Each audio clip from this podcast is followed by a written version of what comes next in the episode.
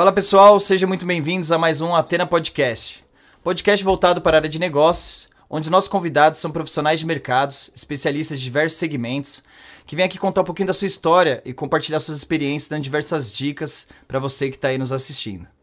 Como sempre, estamos ao vivo, ao vivo nas principais plataformas, sendo ela YouTube, Facebook e Twitch. Então, por favor, se inscreva aí no canal, dá o seu like, ativa as notificações e, se possível, compartilhe aí com seus amigos para que eles também conheçam um pouquinho aí do nosso trabalho. Você também pode escutar a gente em diversas plataformas como Spotify, Deezer, SoundCloud, Google Podcast, Castbox.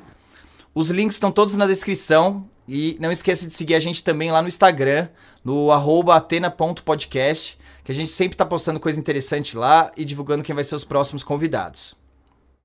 Agora também lançamos o nosso segundo canal, que é o canal de cortes, com os melhores momentos dos podcasts anteriores.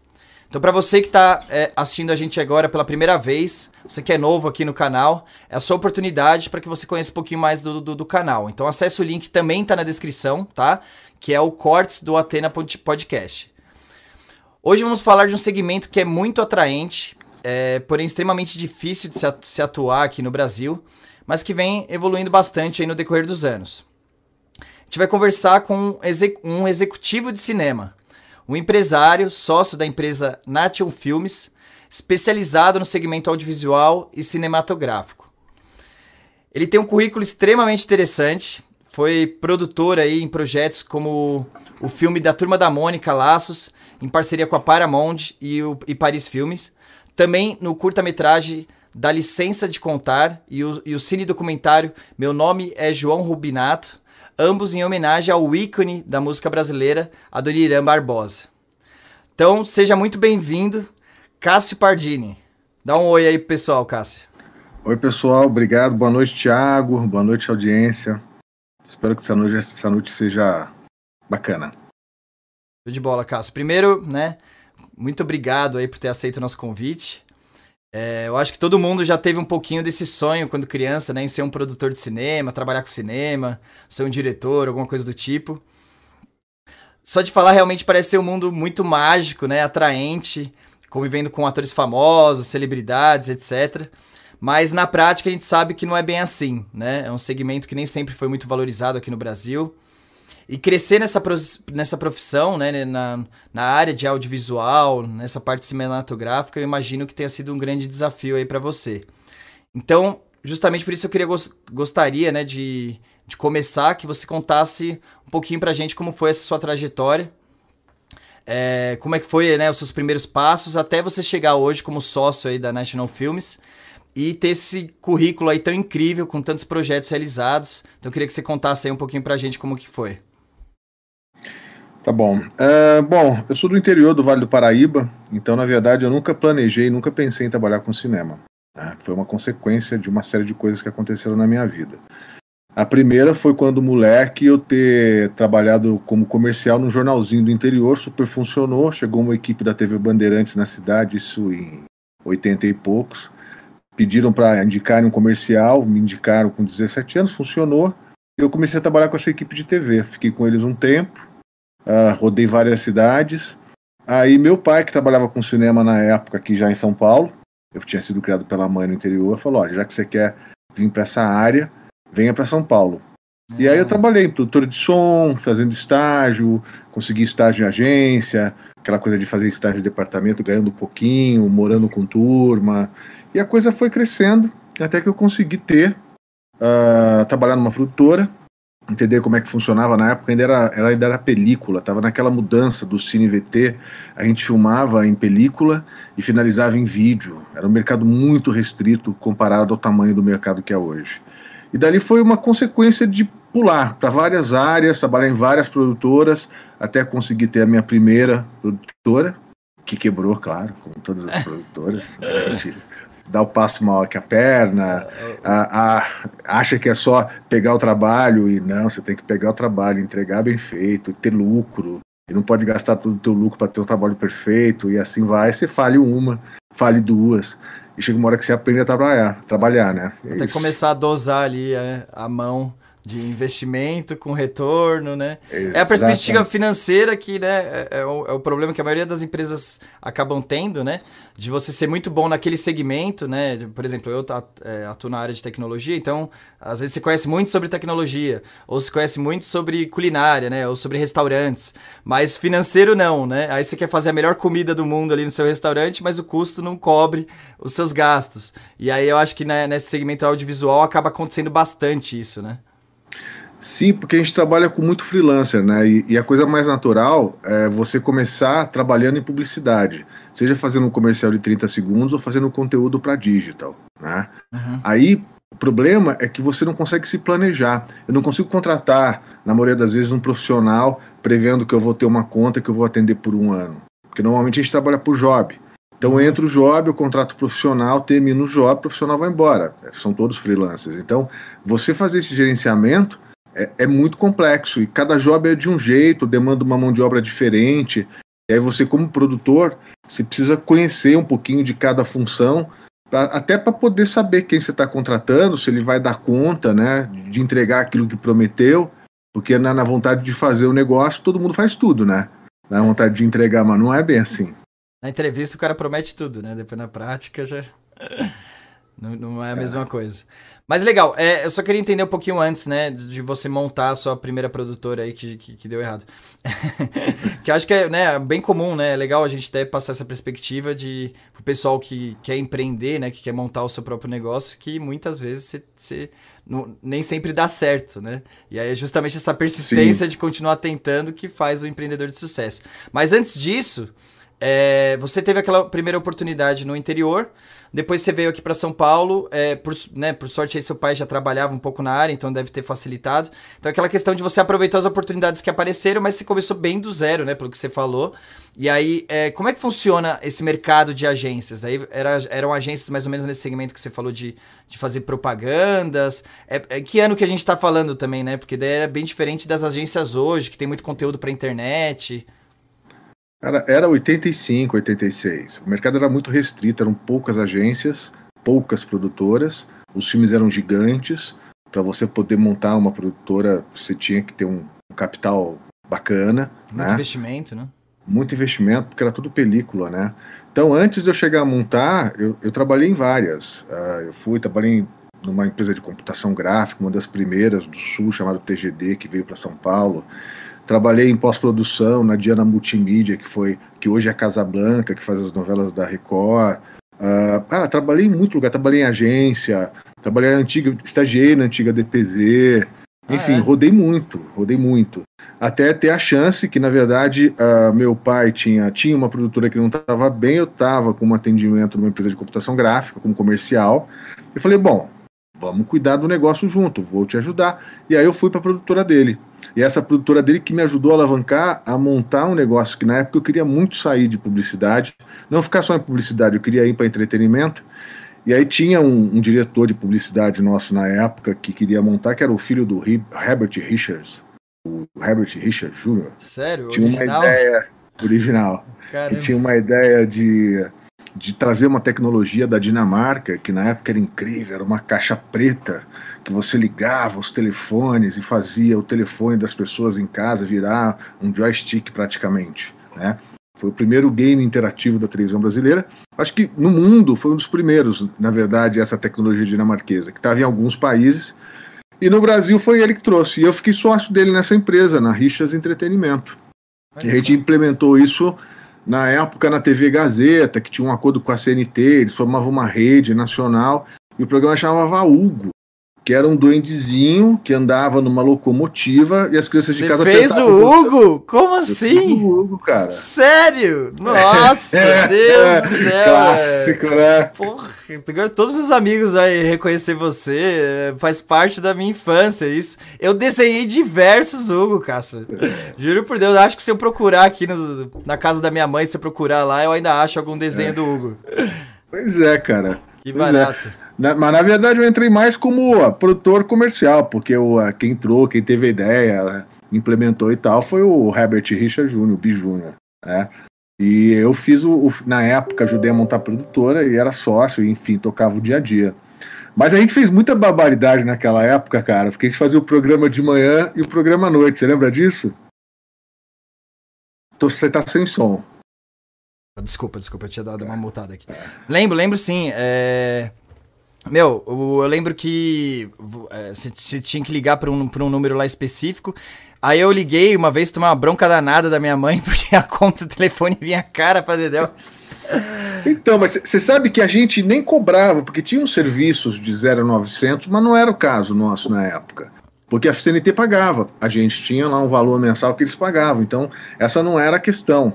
Uh, o grande lance era as pessoas participarem. Só que o programa passava de manhã e passava à tarde, a gente colocou o número da, da Paulista para atender, e de repente, na primeira semana, a gente saiu de traço da audiência para a média de 7 pontos, o que é um absurdo. Naquela época era um absurdo. Nós derrubamos a Paulista três vezes. Nossa. A quantidade de gente que ligavam. Sério? Aí, é na, e na época era estatal ainda, né? Aí os caras começaram a barrar na origem as ligações para não chegar. Aí nós mudamos o nosso teleatendimento para Curitiba, porque um dos sócios da CNT era o dono do Bamerindos. Ele tinha 300 meninas atendendo o telefone. As crianças ligavam, caía na central, ela falava assim: Olha, estou marcando o seu número. Se você for sorteado, a gente liga para você. E foi o caos, porque a criança estudava à tarde, ligava de manhã, a mulher falava: A gente vai te ligar. Ela falava: Pô, não vou para a escola, o programa passa tarde. Se ligar, eu não estou aqui, então vou matar a aula. Começou a virar um caos isso, cara. Mas a gente conseguiu gerenciar bem. Mas foi muito interessante essa é experiência. Mas o povo, é, as criançadas eram viciadas no Hugo, né? Eu, eu, lembro porque eu era um deles. E aí, e é, assim, mas a tecnologia que você está falando era a tecnologia de você controlar o joguinho pelo, pelo, pelo telefone? Cara, era um computador. Na verdade, a gente importou uma caixa preta, que a gente não podia abrir a caixa preta, e quando dava problema tinha que conectar a internet na caixa preta, que os caras da Dinamarca mexiam e tal, mas era um computador dentro de uma caixa preta. E era um, um jogo de videogame onde o, o software do cara entendia se você estava ligando de um dial ou de um telefone de tecla, compensava esse tempo e fazia com que movimentasse a animação que estava programada no, no, no, computador. Nada mais do que isso. Só que o que era interessante não, era a sensação que o cara tinha de casa sim. de estar tá controlando tudo mas e tal. Mas era de verdade, não era mentira. Não, mas você fala como um negócio simples hoje. Na época era Sim. revolução tecnológica do negócio. Você, nossa, tanto... imagina você vendo a televisão, você como né, telespectador e você jogando ao mesmo tempo e vendo os seus comandos no telefone. Naquela época era uma evolução tecnológica gigantesca. A gente tinha até medo de mexer na caixa, né? É. pra gente era um absurdo. quebrar, quem vai consertar isso daí, né? Ninguém é. manja dessa tecnologia. É. Mas você sabe que tinha uma coisa que era o que atraía as crianças, que é muito louco, porque quem participava ganhava um kit, boneca e camiseta.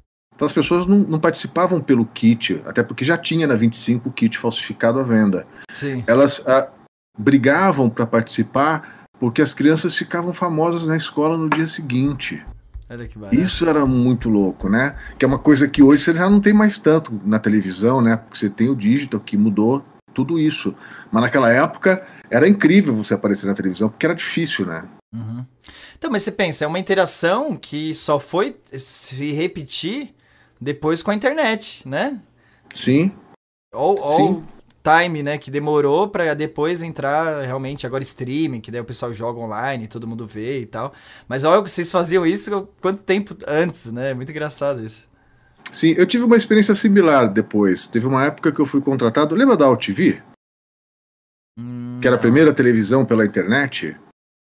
Era um clássico do, do, do que era um cara que. do Cat, que era um cara que saiu do Faustão, montou uma TV pela internet na época que ninguém acreditava em TV pela internet. Quando eu conheci ele, ele falou: Cara, eu tenho um problema. Quanto mais audiência eu tenho, mais pobre eu fico. Eu falei: Como assim? Ele falou: Pô, quanto mais entra, entra gente, mais eu preciso de banda. E a banda é cara, Nossa. eu tô gastando 60 mil por mês de banda, não aguento mais. Porque na época você pagava pela banda no começo Sim. da internet, né? Então, conforme aumentava a audiência dele, ele tinha que gastar mais dinheiro. E aí eu ajudei ele a fazer um acordo com a Brasil Telecom, que viu ali um potencial de crescimento, de conversar com essa audiência que ele estava tendo. E na época a gente fez um. Ele era retransmitido pela TVA. E nós fizemos um chat, né? Porque como ele era retransmitido na, na TVA, a gente fez uma janela e colocou embaixo uma barrinha preta. E as pessoas que estavam em casa pela, assistindo pelo, pelo computador Sim. podiam entrar no chat, fazer perguntas, e a gente punha essas perguntas na TVA. E foi bem legal, cara. E era um site específico ou, ou era já no YouTube? Não, né? Era um site específico. Não, não, era um site específico. Caramba. Acho que o YouTube as pessoas nem usavam ainda na época. Usavam um pouco. É, então, depois em 90, 95, mais ou menos, que começou é. a ter uma movimentação. Que eu, e eu sei só porque a gente conversou com os irmãos Piologo, que eu não sei se você conhece. Não. Que é bem da origem lá do, do, do, do, do YouTube. Que, foi, que fizeram a Havaiana de Pau, é, depois o Partoba, lembra? Que, lembro, lembro, e, lembro, é, lembro. Você fala irmão Piologo, às vezes você esquece, mas a Havaiana de Pau ninguém esquece, né? Então, e os caras, eles começaram né, nessa época, né? E, e, tinha muito, muito pouco público ainda, né? O pessoal ainda não estava acostumado e tal. Né? Daí foi evoluindo da forma que rolou. Era tudo muito novo, né? Muito novo e as coisas acontecendo ao mesmo tempo em vários locais do mundo. Outro dia eu tava falando com um cara, que foi o cara que inventou o Home Bank, que é um brasileiro. Tem até um comercial do Bill Gates falando do Home Bank inventado no Brasil, cara. Não é muito é louco. Foi, foi para um brasileiro? Eu não sabia disso, não. Sim, sim, o PC, Caramba. famoso PC, conhecido como Rússia. Hoje o Rússia deve estar, que é uma lenda, cara. Acho que ele é o segundo e-mail do Brasil, se não o primeiro é do Rússia. É do Caramba. PC. E ele montou aqui, montou na Colômbia, montou num monte de lugar. O cara é um gênio. Um gênio brasileiro. Legal. Tá, tá milionário hoje? Não, ganhou, vendeu. A vida é pra ser vivida, né? É. Entendi. Tá, e como é que foi essa sua transição, né? Já pulando um pouquinho, já que a gente entrou nesse assunto, hum. porque aí imagino que os seus primeiros empregos eram muito focados aqui na questão de, de televisão, né? De, até hoje, né? Você é, imagina Cara... produção cinematográfica. Como é que foi essa transição aí pra internet e tal? Cara, sempre, na verdade, sempre foi meio publicitário a minha, a minha formação, né? E sempre trabalhando. Eu acabei não fazendo publicidade e marketing, mas sempre convivi com esse mundo. Uhum. Uh, teve épocas como produtora de computação, depois como produtora de, de já de vídeo, de cine vídeo, depois de vídeo. Uh, aí saí do mercado, fui trabalhar na Associação das Produtoras, na APRO, como diretor executivo. Aí prestando conta para um conselho que eram outras produtoras grandes, né? Nossa, Na nossa. época que houve a mudança de da Embrafilme que acabou, aí estava o começo da Ancine, começando a, a, a, estruturar. Eu tive a oportunidade de participar, entender como é que funcionava uh, essa, esse lado governamental na época. Fui também, quando, enquanto tinha produtora, vice-presidente do, do que é o Sindicato da Indústria Audiovisual. Aí com esse sindicato eu consegui dialogar bastante com o sindicato, era patronal, né? Com o sindicato dos trabalhadores da indústria, porque lá atrás não existia seguro de weather day, por exemplo, não existia seguro de técnico. Então, assim, se o cara morria eletrocutado num set, cara, não tinha seguro. Uhum. Aí o mercado foi se estruturando para criar um, uma rede de assistência para essa galera, porque num filme grande, o set é um lugar de risco, né? Não é um lugar simples. Hoje tudo bem, as câmeras são cada vez menores, o de iluminação menor, mas ainda assim a maquinária é muito grande, é muita é, então, energia, então, risco, carro, risco para produção, né? Que você está falando, né? É, não, é, não é, é, dos atores de dublê, não necessariamente. É não, mais, não, mais isso é produção, produção da, da, equipe... máquinas e tal, é muita equipe muito grande, muito, muito equipamento, né? Sim, que, que é assim, por um lado, muita coisa ficou mais simples, né? Como a gente está fazendo hoje aqui, por exemplo, com a minha câmera no computador e você aí, a gente faz um programa. Claro que isso antigamente eram uns equipamentos gigantes. Mas uh, se isso hoje tá, de democratizou para todo mundo e todo mundo pode criar e pode fazer, quando você fala de fazer uma ficção, como Turma da Mônica, por exemplo, cara, a quantidade de gente num platô, numa locação, é muito grande, é muito equipamento. Aí é um, é um outro nível, né? no outro nível de risco, de investimento, de estrutura. Entendi, entendi. E, e aí, como é que foi assim? É, você falou que trabalhava como é, mais com a parte de publicidade. Então, uhum. o foco principal era criar campanhas de divulgação de empresas, comerciais, comerciais para TV. Qual que era a linha, mais ou menos, que você seguia? Então, na verdade, é, como produtor, era prestador de serviço, né? A agência criava, de acordo com as necessidades do anunciante, com a estratégia deles com a mídia deles, chamavam várias produtoras, participavam de uma concorrência, ganhava aquela que tinha a melhor solução técnica, né, a, a melhor, a melhor solução artística e melhor preço. Fazia-se a campanha e fazia o delivery entregava normalmente naquela época uma fita, que seria ou uma, uma TIC para veiculação, ou depois foi melhorando, virou beta, virou beta digital e depois virou um arquivo né, digital. E hoje você faz a mesma coisa, só que você entrega, faz um delivery digital em vários formatos. Então hoje eu faço, sei lá, uma campanha de movida para Mullen Loy, eles me pedem vários cortes, uh, várias versões, em vários formatos, para celular, para internet, para Insta, é mudar os deliveries. Mas o resto continua igual. Entendi, entendi. E aí, como é que você começou a sair mais dessa questão comercial, de, né, de propaganda publicitária para empresas, e na criação mesmo de, de, conteúdo, aí documentários, aí até entrar na parte mais específica do cinema? Como, como é que foi que você deu esse pulo? Tá, é uma questão de, de, oportunidade, na verdade. Se você imaginar o começo da indústria cinematográfica de São Paulo, da cidade de São Paulo, ela começa com a Vera Cruz. Ela começa com um monte de técnicos importados que vieram da Itália, uma galera de elétrica, uh, de, uh, da parte de câmera, de maquinário. Eles montam o polo aqui e começam a produzir os grandes filmes que viraram grana no mundo inteiro. Esses caras, uh, chega uma hora que vem a TV, alguns vão para a TV, né, mas a maioria continua produzindo cinema, e vem uma hora que o cinema quebra. Essa galera sai, começa a montar suas produtoras, nos anos 70. É Vera 70, Cruz, 80. falou? Oi? Vera Cruz? Vera Cruz. E quais filmes principais aí que eles trouxeram? Ah, cara, vou te dizer o que eles produziram no Brasil para mim, que é o meu predileto, até por causa do Adoniran, foi o Cangaceiro. Cangaceiro. Ah.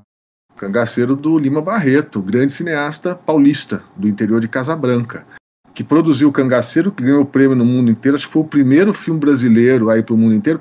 Só na França ele ficou em cartaz por seis anos, tá? pra você ter uma ideia. E o Adoniran trabalhou no Cangaceiro, ele fez um personagem chamado Mané Mole. E aí ele ficou super amigo do Lima, e o Lima, na época, tinha um outro roteiro que ele queria fazer, que chamava O Sertanejo tá?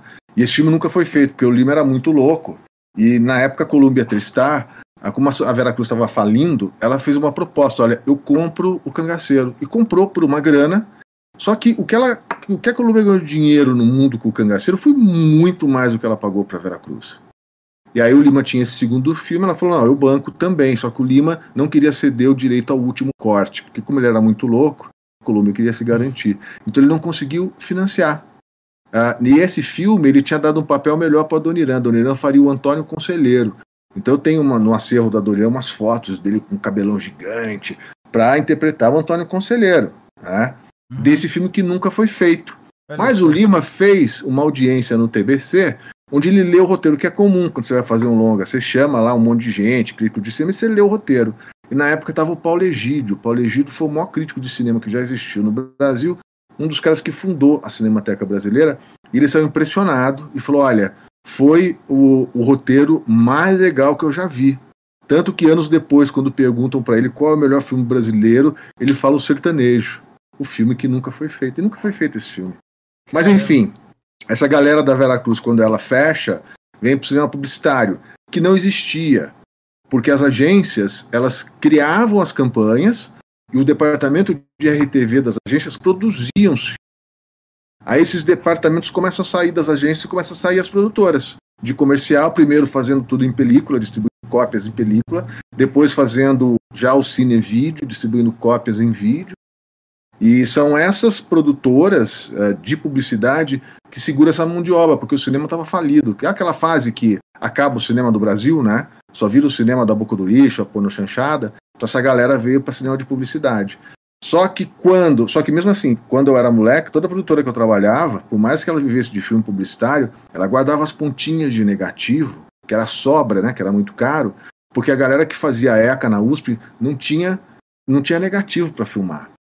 Então hum. eles coproduziam esses filmes, por exemplo, Beto Brant, eu lembro dele fazendo na sepultura do meu pai com sobras, né?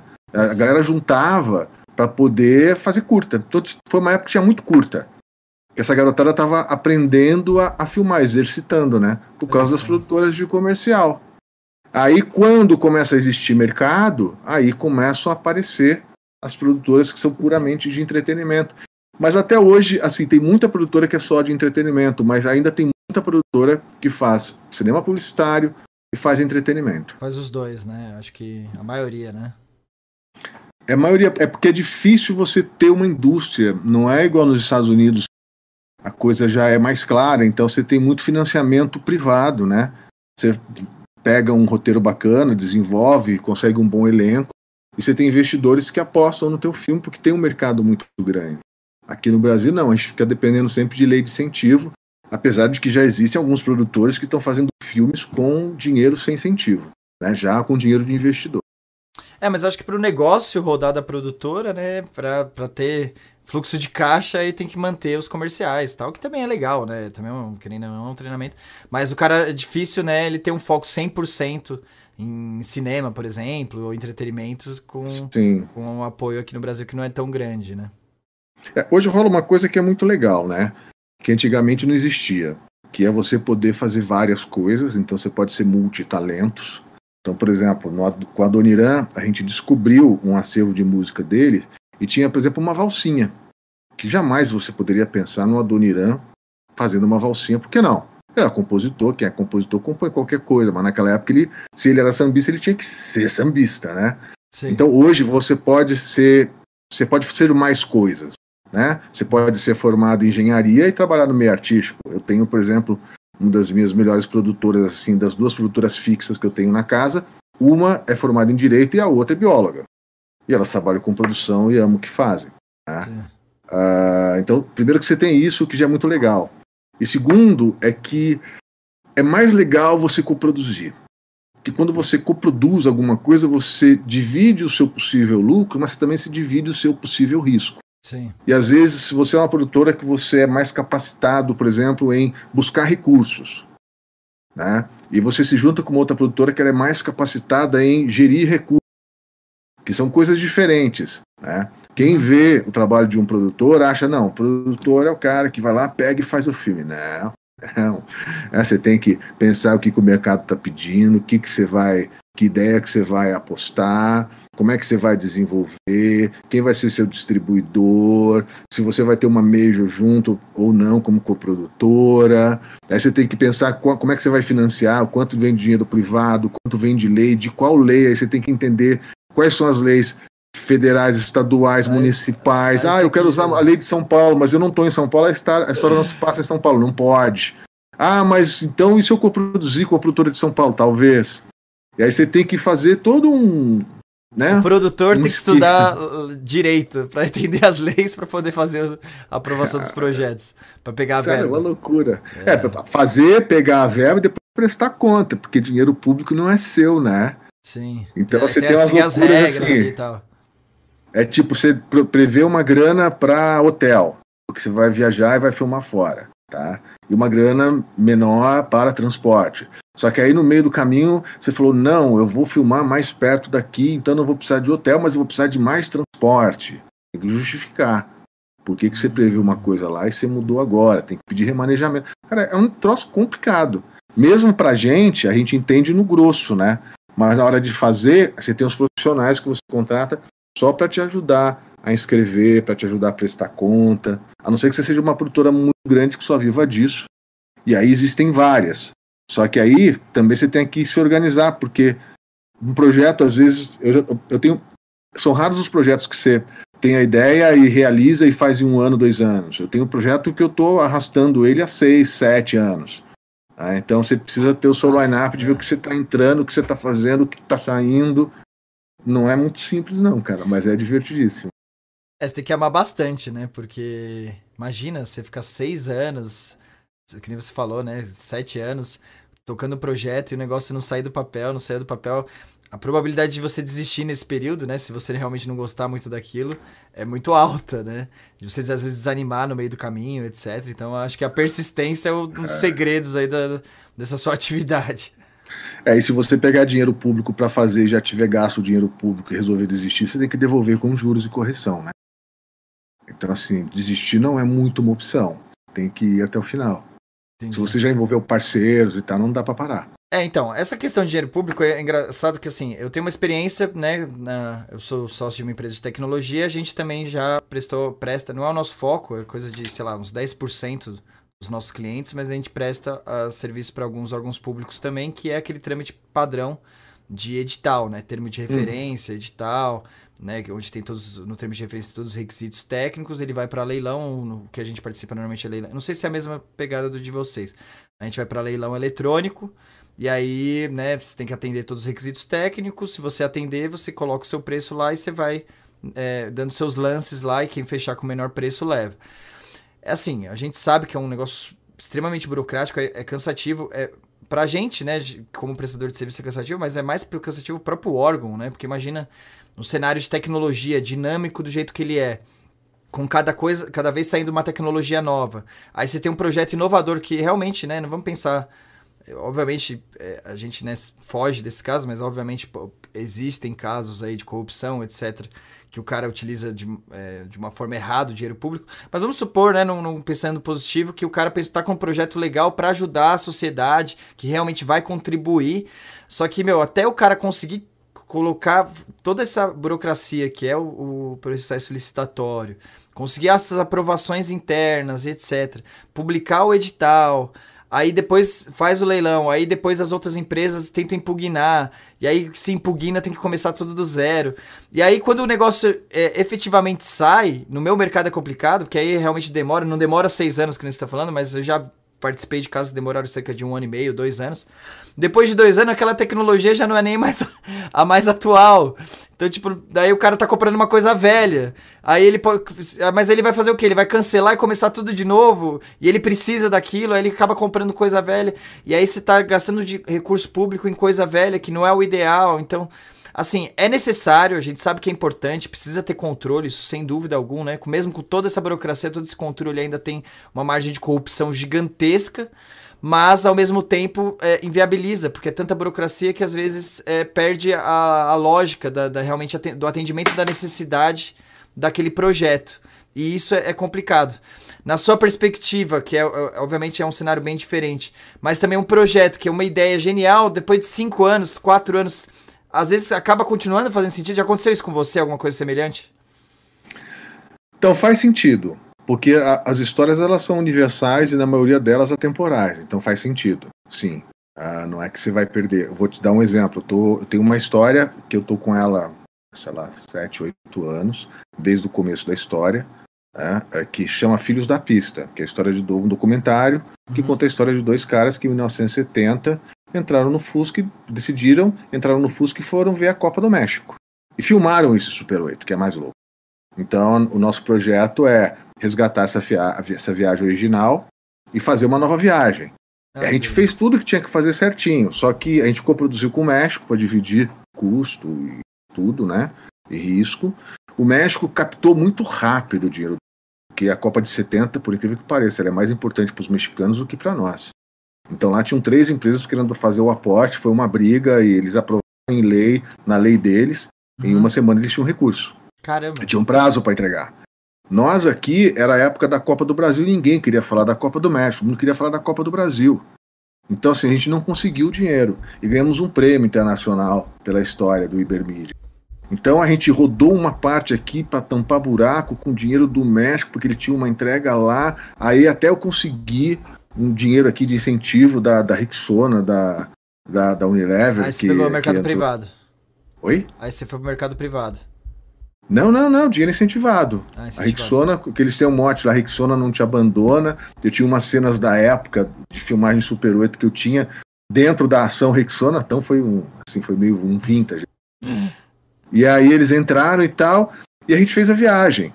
E quando estava já no processo de finalização, né, a gente ainda faltando captar recurso no Brasil e tal, mas já em processo de finalização, acontece uma tragédia com o meu coprodutor, ele morre.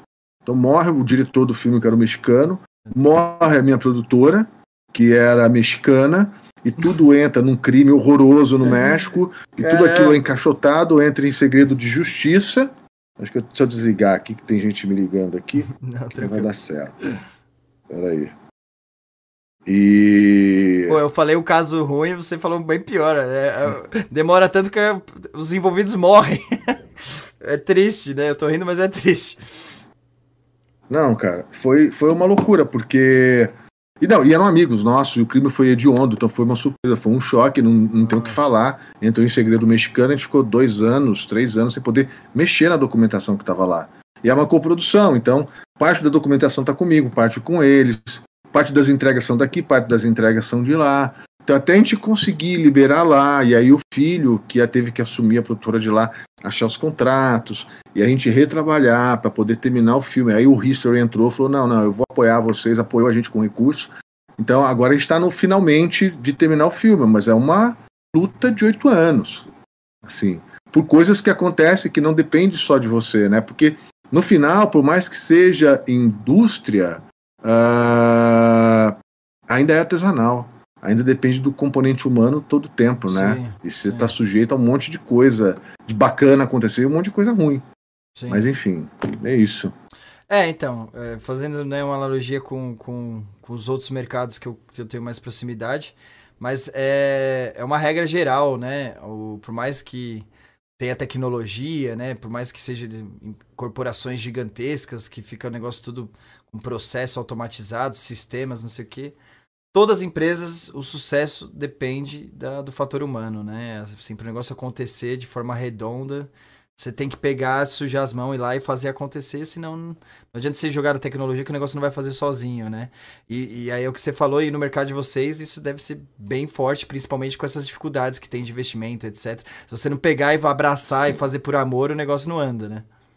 Ah, nesse projeto eu posso te dizer que se não fosse por amor, já tinha caído não só meu, mas assim de um monte de gente, de freelancer inclusive, de gente que veio, hora que eu não estava aguentando, falando, não, não, pera aí que eu te ajudo. Ah, deu problema na Ancine? Não, não, eu te ajudo, volto lá, uh, faço para você o que tem que ser feito. Assim, muita gente participou, muita gente ajudou. Legal. Lucas, queria aproveitar, né, você já deu esse exemplo aí desse projeto, mas eu queria, né, esse ainda tá para sair, Queria que hum. você falasse um pouco dos concluídos aí, os principais, o que você mais gostou, o que você mais se orgulha aí, que você poderia contar um pouquinho como foi a história. Cara, bom, eu adoro o Hugo, mas esse é muito velho. Ah, esse já é um dos meus prediletos também, né? E eu nem sabia, hein? Eu coproduzi Garcia com a Colômbia, na, na produtora anterior que eu tava, na Latina Studio. Uh, eu tô com a Nation, com a do Salute, a gente tá junto há anos.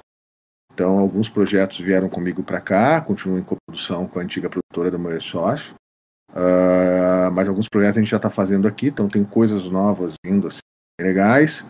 Mas dos últimos projetos, bom, primeiro eu tenho que falar da, da minha paixão pessoal, que é a Dona Irã Barbosa. Isso quando eu estava na outra produtora ainda, um diretor jovem, talentosíssimo, chamado Serrano, chamou um dia e falou: Olha, eu estou fazendo um curta sobre Irã. Eu achei que era biográfico, não era. Era um curta de ficção, onde ele criou o mundo do Adoniran que se passa em São Paulo nos anos 50, e o Paulo Miklos era o Adoniran. Caramba, que legal. E, cara, e a gente entrou para produzir e foi incrível, o resultado foi espetacular. Esse curta ganhou prêmio em Gramado, prêmio Cidade. Ele ganhou prêmio no País Basco. Olha que loucura, cara. Nossa. No País Basco. Foi, foi incrível. E aí, um, um um distribuidor grande falou: olha, se vocês fizerem esse curta num longa, eu topo distribuir, porque é difícil ter um bom distribuidor. Né? Sim. Uh, aí a gente falou: ó, ok, então vamos partir para fazer um, um longa. Só que aí eu descobri que o Adorê tinha uns problemas, né? Primeiro, bebia e fumava, né? Uh, era velhinho, já estava fora de moda, as marcas não queriam entrar. Olha que loucura, cara. Hum. Aí eu falei, bom, a gente tem que assoprar o Adoniran, temos que fazer ele ele voltar à pauta, né? Aí a gente fez um clipe do Ney Mato Grosso cantando Iracema. Que aí ele resolveu, era, era um momento do curta, que era uma cena muito triste, né? Que Iracema morria. Só que a obra do Adonirã é uma obra de superação. Se ouvir mesmo, vai fazer, ó, Deus dá o frio, fome cultua, tragédia de pobre acaba em samba. Então é uma música sempre de superação, por maior que seja tragédia. E a gente precisava que ela fosse triste, e o Ney fez ela muito triste. Fizemos um clipe, Cinemark na época apoiou a gente, passou no aniversário da cidade em tudo quanto é lugar, mas não foi suficiente. E a gente decidiu fazer um documentário, porque não existia um documentário do Adoniran. No meio do, da, da, procura para fazer o documentário, a gente encontra um monte de então, mas peraí, inéditas. O, o, o, curto, o documentário surgiu para você valorizar o Adoniran para fazer o longa? É, foi meio é, caminho? É. Ah, é, caramba. O clipe surgiu para valorizar o Adoniran. Não o clipe também. Aí foi a primeira iniciativa. Decidiu, fazer o documentário. Na pesquisa para o documentário, eu estava na Eldorado com o Quilo, na Rádio Eldorado, falou assim, pô, Cássio, eu fiquei sabendo que lá tinha o sofá do Adoniran. Aquele velhinho passava lá e dava, tirava uma soneca no sofá. Eu fui lá ver o tal do sofá, ver se eu achava alguma coisa. Ele falou, Cássio, mas e as inéditas? Eu falei, que inédita? Não, tem umas inéditas de uma antiga editora dele. Aí eu fui atrás, foi um sufoco, consegui tirar as inéditas, tirei lá um, um monte de manuscrito. Nossa. Chequei legalmente, era reconhecido como dele há muitos anos. O meu, a, o, o, nosso parceiro na época, que era o Lucas da Da House, que cuidava da música, tirou as músicas, falou: Cássio, isso é genial, as músicas são ótimas. Falei, cara, vamos fazer, vamos fazer, vamos fazer? Vamos. Aí a gente decidiu, porque não dá para você imitar a Dona. Qualquer um que imite a Dona fica uma cópia mal feita, não dá. Então a gente decidiu fazer igual aconteceu com o Ney. Pegamos aquelas partituras, mandamos pro Ney, e o Ney falou: Ah, eu quero cantar essa aqui. Tirou a música lá, quero cantar Passou. Uhum. Pô, legal, se o Ney topou, vamos mandar para outros, né? Aí mandamos pro Criolo que topou, Fernanda Takai topou, Simoninha topou. Cada um fez sua versão. Carlos, Cada um fez Roberto, sua versão. É, cada um fez sua versão, cantando no português correto, no caso do Ney, mudando a música. E o Lucas é meio genial, então ele fez toda um, uma, uma ambientação diferente na música, ficou muito bom. Mandamos pro Roberto Carlos, que não deu resposta, mas mandamos para todo mundo, cara. E aí foi feito, fizemos. E aí a gente começou a fazer, a ideia era usar isso comentário. Nossa, você como fã tão... devia estar tá doido, né? Você já é cara, fã. Enlouquecido. Você falou, nossa, eu tô cria... recitando o cara com as músicas novas dele, Incrível. inédita. Isso não, é uma conquista imensa, Incrível. né? Incrível. Então, tinha gente que achava que não eram dele, tinha gente que achava que era dele. Para minha glória, entre as músicas que achavam que não era dele, tinha uma valsinha. Que depois um grupo chamado João Rubinato, que só pesquisa a Dona Irã, descobriu no jornal antigo uma publicação no jornal e a música de fato era dele. Né? Mas enfim, ah, foi, ficou super bacana. E aí a própria Eldorado queria lançar o CD. Quando viu o material, falou assim: não, vamos lançar um CD. E acabou virando um musical, CD DVD, que foi pro, foi pro Canal Brasil também, foi lá foi muito bacana. Uh, se chama Quem Assop Se Assoprar Possa Acender de Novo. Tá no Spotify, tá num monte de lugar, vale muito a pena. Mas é um musical ouvir. com esses artistas é, interpretando as músicas do. essas músicas inéditas. As inéditas do Adonirã. E, cara, Ficou muito legal, que, cara. Que legal, né? Que viagem. O negócio foi aprofundando e indo pra uns, pra uns lados que você nem esperava. É. E foi ficando muito, cada vez mais legal, né? Maluco. Aí é o seguinte. Aí uh, isso rola, né? E aí. Uh, como é que foi, gente? Quando a gente acha essas inéditas, quando tá ficando quase tudo pronto, descobrem que a gente tem as inéditas e aí vem uma matéria fantástico. Aí, cara, todo mundo falava de Adoniran e das inéditas. A gente tinha, em teoria, conseguido um pouco do que a gente queria. Com essa matéria no Fantástico, né? Me liga um dia uma pessoa do Banco Santander, do Farol Santander, dizendo assim: olha, um diretor do banco aqui falou com a gente, a gente viu a matéria. Aqui. Não, desculpa. Volta, que é mais legal do que isso ainda. Mais legal do que isso. Então volta, então volta. Aí sai uma matéria no Fantástico sobre as inércias do Adoniran, aquele todo e tal. Beleza. Não foi o suficiente para a gente conseguir captar o dinheiro. A gente continuava na luta de fazer um documentário, sem falar das inéditas, é uma biografia do Adoniran. A gente filmando, captando as entrevistas conforme dava e tal. Um projeto incentivado, mas não conseguia captar recursos para fazer. Uh, até que Maria Helena a filha do Adoniran fala assim: Ó, oh, Cássio, para você filmar o. fazer o documentário do Paizão, você vai ter que mexer no acervo. O acervo foi o acervo que a Matilde de Lulis, que era mulher do Adoniran, durante a vida inteira guardou. Então tinha o trenzinho das 11 que ele fez à mão, tinha prêmio do quarto centenário do Rio de Janeiro. Cara, tinha coisa pra caramba. Nossa. Eu falei, ah, que legal, vamos filmar um acervo. Ela assim, não dá, porque o acervo a, a, gente ele está catalogado pela USP, embalado, e ele está longe do público faz oito anos. Ele está guardado num galpão industrial. Nossa, e eu não dó. posso abrir, porque se eu abrir o acervo, eu perco toda essa organização e tal. Eu falei, bom, como é que a gente faz? Eu falei, ah, eu não sei, porque inclusive uh, não existe um lugar para Doniran dedicado somente a Doniran Barbosa no Brasil. O único lugar que existe dedicado somente a Doniran Barbosa é o museu que ele tem em Israel. Eu falei, oi?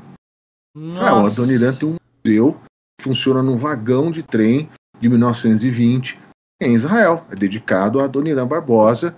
E eu tô mandando o um acervo para lá. Nossa! Eu falei, não, pelo amor de no Deus. No Brasil não, não tem o um museu e, e Israel tinha. Israel tinha. Cara, Falei, pelo amor aí de você Deus, montou não o faz museu. isso. Deixa eu já dar spoiler aí. Você montou. Não, aí eu com... Não, aí eu surtei, porque ia sair. Bom, primeiro que o acervo já não estava em São Paulo e não estava aberto a visitação. E depois que ia sair do Brasil, eu fiquei louco. Juntei com mais o Pedro, né, que, que fez o curta e que participou de todas as obras que a gente fez do Adoniran, menos do, do, do, do- do musical. Juntei o Pedro, ah, juntamos o Lucas, o Cal, todos os sócios desses projetos. Nós compramos o acervo. Para ficar no Brasil. Não, esse acervo vai ficar com a gente. Ela, Maria falou assim: ok, tudo bem, só que assim, bom, o acervo tá sem seguro lá no galpão, vocês precisam dar um jeito de pegar o acervo, né? E aí, rapaz, não tinha onde colocar o acervo. Falei, depois eu vou trazer para São Paulo, pôr na minha casa, mas. Então, você conseguiu pegar. Aí o problema é levar pra onde? Onde é, que, onde é que eu vou pôr isso? Aí eu comento isso com o Toninho, da Galeria do Rock.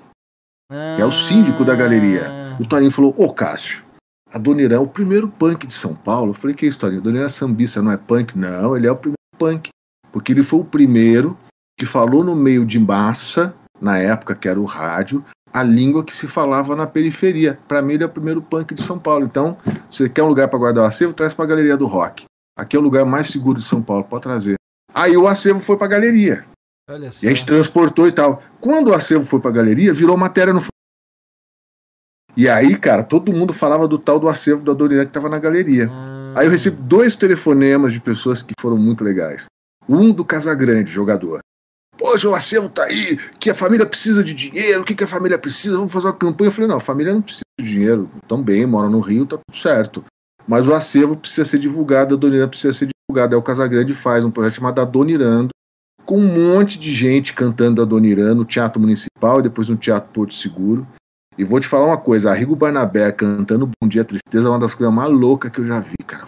Sucesso. Paralelo a isso, me liga uma pessoa, a Eli do Farol Santander, dizendo: ó, um diretor do banco viu a matéria, perguntou se você precisa de ajuda no acervo. Falei, Poxa, toda ajuda é Nossa, bem-vinda, olha a acervo proporção tá bem que acondicionado foi. Que legal. e é, tá bem acondicionado e tal. O que eu gostaria era de expor. Ah, tá bom. Morreu o assunto. Três meses depois, me falou, e aí? Já fez o projeto? Eu falei, que projeto? Ah, vamos abrir o espaço para Dona Irã. E aí veio a exposição 3 das 11 no Farol Santander. Cara, aqui recebeu a média de 40 mil pessoas por mês, bombou o farol, era para ficar três meses, virou seis, virou sete meses. Foi super bacana. A partir daí começou a ter mais TB Camargo, ter outras exposições no farol, mais pop. E pra gente foi uma experiência incrível. E, e é muito louco, porque aí vinha gente no farol que não estava acostumada a ir no farol. Vinha gente de periferia, que é muito velhinho. E aí eu constatei uma coisa que me deixou chocado. Crianças de escola particular sabia quem era a Dona Irã.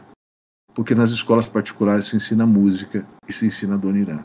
Crianças de escola de periferia pública conhecia a música, mas não sabia que a música era daquele Era personagem, daquele velhinho. Olha que loucura, cara.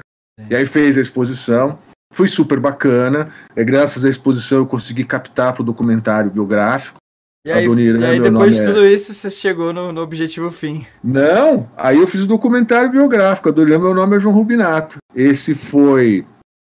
Esse documentário ficou pronto, consegui apoio do próprio Santander, Zurich Seguradora, Guima Conseco, de um monte de gente. Ah, foi exibido no Canal Brasil, foi exibido no cinema, acho que ganhou um prêmio de distribuição pela Pandora Filmes. Foi para fora do Brasil e hoje concorre, está concorrendo agora, eh, esse mês. Ah, ele foi selecionado para o prêmio Ibero-Americano, não, prêmio Ibero-Americano, prêmio Ibero-Americano de melhor documentário Olha só. concorrendo aí com todos os países aí da Latinoamérica. Para melhor então foi super bacana, a gente foi para um monte de festival, mas ainda não conseguimos fazer longa de ficção. É, então, aí o longo de ficção ainda está em andamento. É... Processo de financiamento. A gente conseguiu um aporte da Claro como coprodutora, super bacana, Nossa, um filme depois caro. de tudo isso, cara, se passa ainda, em São tá- Paulo. ainda não conseguiu aporte suficiente. Não, ainda não, não. Nossa, é ele tá em. Ele é, é um filme mais ou menos de uns 6 milhões de custo, porque ele se passa em São Paulo dos anos 50, então é difícil de produzir. Tem um elenco grande, continua ainda com Paulo Micos, com o Irã. Uhum. Ah, a gente conseguiu um aporte de 3 milhões da Claro, mais 200 mil da Renascença Seguradora, mais o- 100 mil deles, mais cento e poucos mil ah, da Odi Bikes. Ah, agora eu estou aprovado numa lei que é municipal, que é Promac, né, que é a lei de SSPTU. Estou aprovado numa lei federal de R, que está captando também. Estou tentando pré-venda. A ideia é conseguir levantar pelo menos mais uns 200 mil esse ano, que daí eu já filmo. filmo. Se eu filmar, já me garante, porque depois, após produção, se eu não conseguir captar, eu faço acordo, divido o equity, né? E lançar o ano que vem, porque o ano que vem faz 40 anos da morte do Adoniran. Nossa, esse é então, é. deve ter deve ter lançamento longa, é muito possível que o Adoniran seja enredo de uma escola de samba. A gente quer de novo fazer outra exposição. Talvez a gente faça um pequeno recorte na Galeria do Rock, uma exposição contando desse encontro do Adoniran com Lima Barreto para esse filme nunca, esse o melhor filme nunca feito, né? O maior filme nunca feito. Uhum. Então Adoniran é minha paixão. Agora, foi até aqui tudo com pouco volume de recurso, pouca estrutura. Sim. Sem dúvida, o maior filme que eu já participei na vida foi uh, Laço, Turma da Mônica. Ah, sim. Então, mas eu, só para não né, mudar a intimação, depois eu quero que você fale bastante do Laço, porque é, também tem muita curiosidade nisso. Também, da mesma forma que fã do Hugo, eu sou da, da era a mesma época, né? Também li muito o gibi da Turma da Mônica, mas é engraçado que o pessoal lê até hoje, né? Eles se reinventaram várias vezes, então uhum. é, é, uma história sensacional. O Maurício de Souza é um cara incrível, né? Mas antes disso, né, só concluindo do Adoniran, a família lá deve te adorar, então, né? Porque o que você fez não foi só algo profissional, né? Isso é algo que se você exalta o artista de uma forma incrível, você conta a história dele para um monte de gente que nunca ouviu, você ressuscita é, toda, todo, todo o glamour, toda a história que ele teve, tudo que ele representou para a nova geração, né? Então, é, eu acho que o Adoniran em si estaria muito feliz, muito orgulhoso. Eu acho que você seria um dos principais, melhores fãs que, que ele já teve por, por todo esse apoio que você está dando para ele, né? Por toda é, essa valorização que você dá por, por toda a história dele, né? Então, eu acho que você deve ter uma relação muito boa com a família dele. Eu tenho uma relação muito boa com a Maria Helena, com a filha, que é a filha, e com o Alfredo, que é o neto, né? Uh, mas assim, não sou só eu, né? Na verdade, assim, tem muita gente Sim, que é, é apaixonada por Adoniran. Né? Tem o sobrinho dele, o Sérgio, que tá sempre junto, o Pedro Serrano, que é quem começou isso tudo e tá em todos os projetos, e muita gente. O Adoniran, ele tem uma característica que é, ele é muito simples e muito fácil. E ser simples e ser fácil é muito difícil, muito difícil. A gente entrevistou alguns, alguns parceiros dele, né? Uh, o Carlinhos Vergueiro falou uma coisa que eu achei genial. Ele falou, o Carlinhos Vergueiro foi parceiro de um monte de gente famosa, uhum. né? De, de, um monte de medalhão. E ele fala, ó, o Adoniran era o mais de todos, porque eu posso estar em qualquer roda, numa roda onde ninguém conhece Adoniran. Eu vou cantar a música e vou fazer a primeira passada. Na segunda tá todo mundo cantando. Porque ele é muito simples, ele é muito fácil. Né? E ele não tem rejeição. Você pode encontrar gente que não conhece Adoniran. Você pode encontrar gente que até não gosta muito de Adoniran. Agora você não encontra alguém que odeia Adoniran. Não existe. Todo mundo gosta de Adoniran.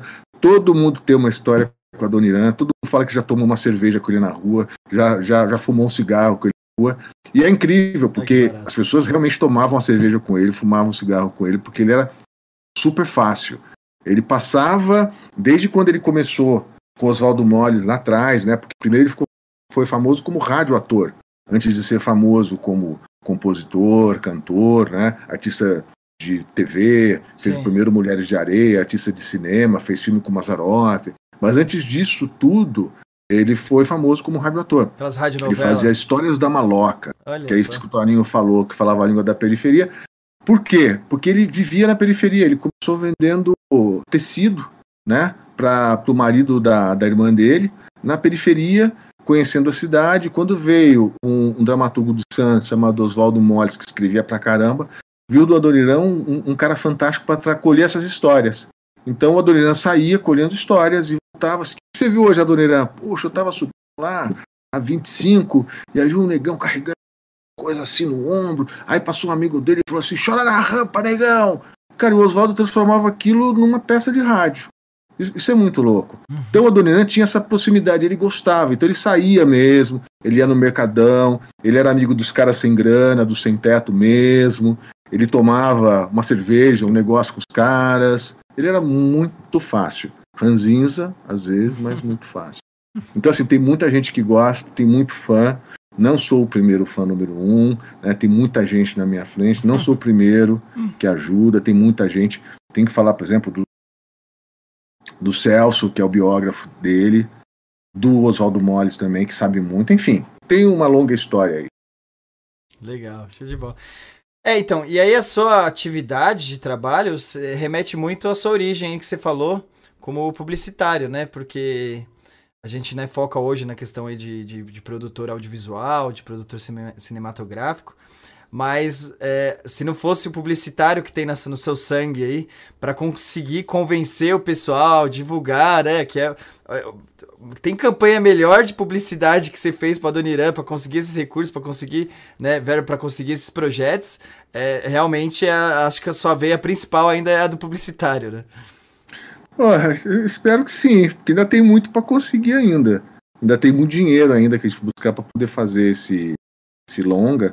E a gente termina ele o ano que vem. O ano que vem a gente deve passar o acervo para alguma instituição uh, pública para que ela passe a cuidar e possa ter uma exposição permanente, né? Legal. Então, mas, mas enfim, cara, é muito gratificante. É muito legal. Imagina, dá para ver nos seus olhos aí o quanto que você tem, tem, satisfação aí do, do, de tudo que você conquistou até agora. Mas legal, agora tô ansioso aí pro longa. Aí, né, aproveitando que você já tinha meio que colocado é, entrado nesse tema com essa super produção aí que foi o Laços, né? Que você fez. Eu queria que você contasse um pouquinho como é que foi essa experiência também em cima da Turma da Mônica aí, que também todo mundo conhece, que tem um.